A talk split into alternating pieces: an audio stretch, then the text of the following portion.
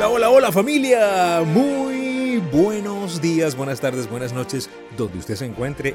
Buenas madrugadas, si es que usted le llega este mensaje a las madrugadas, usted hizo clic en nuestro podcast a la hora que sea, le deseamos lo mejor del mundo. Les habla Rafael Hernández y estaremos en este momento compartiendo nuestro episodio de hoy de Palabras de Aliento. Muchísimas gracias por sintonizarnos, por estar allí. Este programa lo hacemos con ustedes, por ustedes, para ustedes, con cariño. Para usted que está buscando un mensaje de esperanza, que está buscando levantarse, usted que quiere conservar su pensamiento positivo dominante, usted quiere nutrir al eh, campeón que hay en usted, ese llamado del héroe usted lo tiene claro y usted quiere alimentarlo, hacerlo crecer y bueno, para eso hacemos el programa Palabras de Aliento. Para mí es un privilegio hacer esto todos los días de la vida y transmitirlo a través de las principales... Eh, plataformas de podcast. Gracias por el cariño. El episodio de hoy. El poder de la intención. La intención tiene poder.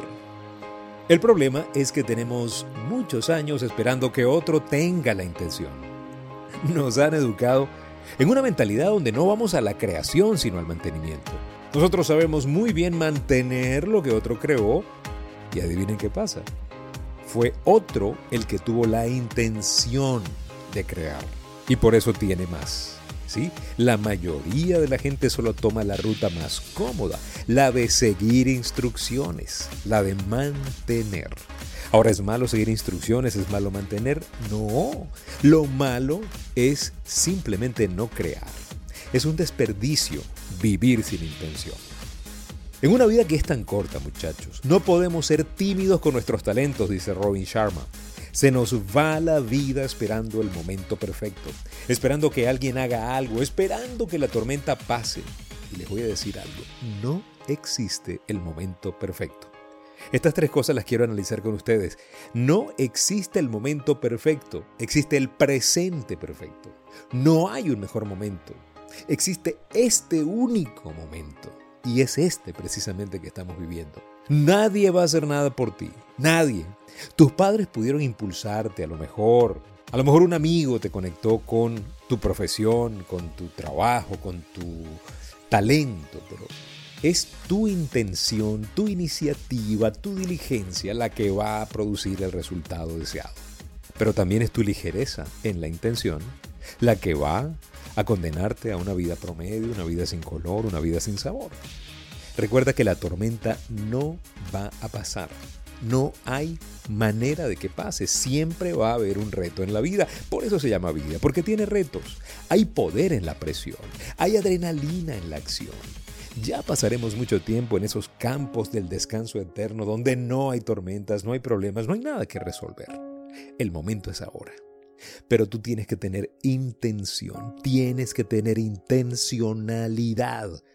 Puedes estar parado en una mina de oro, pero al mismo tiempo estar viviendo una vida absolutamente de pobreza mental y de pobreza financiera y de pobreza espiritual.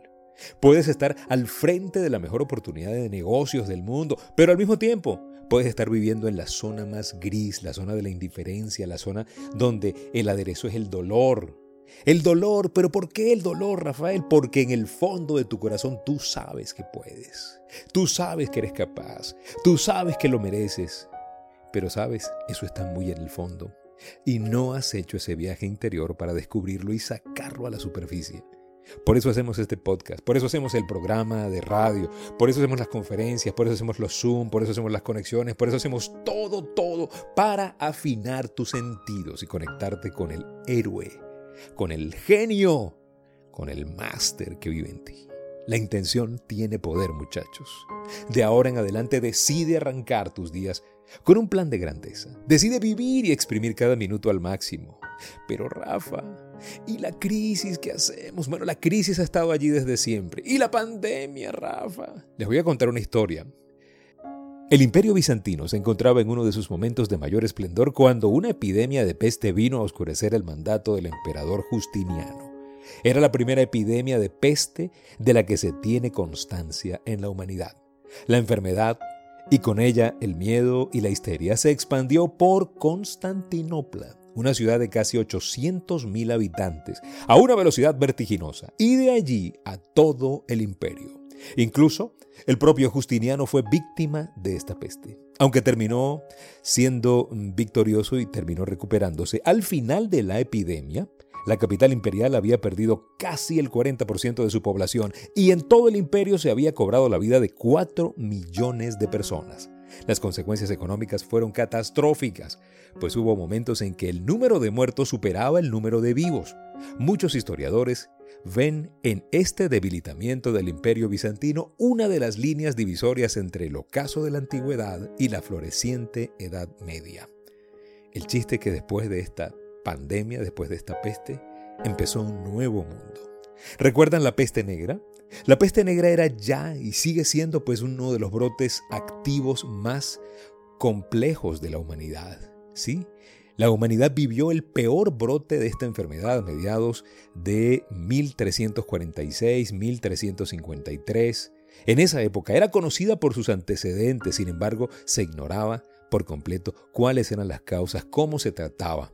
Esto, junto con una gran velocidad de propagación, la convirtió en una de las mayores pandemias de la historia. Solamente cinco siglos más tarde se descubrió su origen animal, concretamente en las ratas, que durante la Edad Media convivían en las grandes ciudades con las personas e incluso se desplazaban en los mismos transportes, en los barcos, por ejemplo hacia ciudades lejanas, portando el virus consigo. Los números que dejó tras de sí esta epidemia son estremecedores. Por ejemplo, según los datos que manejan los historiadores, la península ibérica habría perdido entre el 60 y el 65% de la población y en la región italiana de la Toscana entre el 50 y el 60%. La población europea pasó de 80 a 30 millones de personas. Pero ¿saben algo? sobrevivimos y salimos más fuertes. De esta saldremos muchachos y seremos más fuertes. Preocúpese por cuidarse, por cuidar su mente, su cuerpo y su espíritu. Muchísimas gracias por escuchar Palabras de Aliento. Este podcast sale dos veces por semana en nuestros grupos de WhatsApp y Telegram y sale todos los días en Anchor FM, Apple Podcast, Google Podcast y todas las plataformas. Suscríbase a una de nuestras plataformas, es totalmente gratuito y reciba palabras de aliento todos, todos, todos los días. Gracias por seguirnos. Estamos en Instagram, rafael.genteexcelente, en el Twitter, Rafael Life Coach, en YouTube, Life Coach Trainer Channel. Gracias por visitar nuestro sitio en internet, www.soygenteexcelente.com. Gracias por compartir este mensaje con sus amigos y no olviden, si pongo a Dios de primero, nunca llegaré de segundo.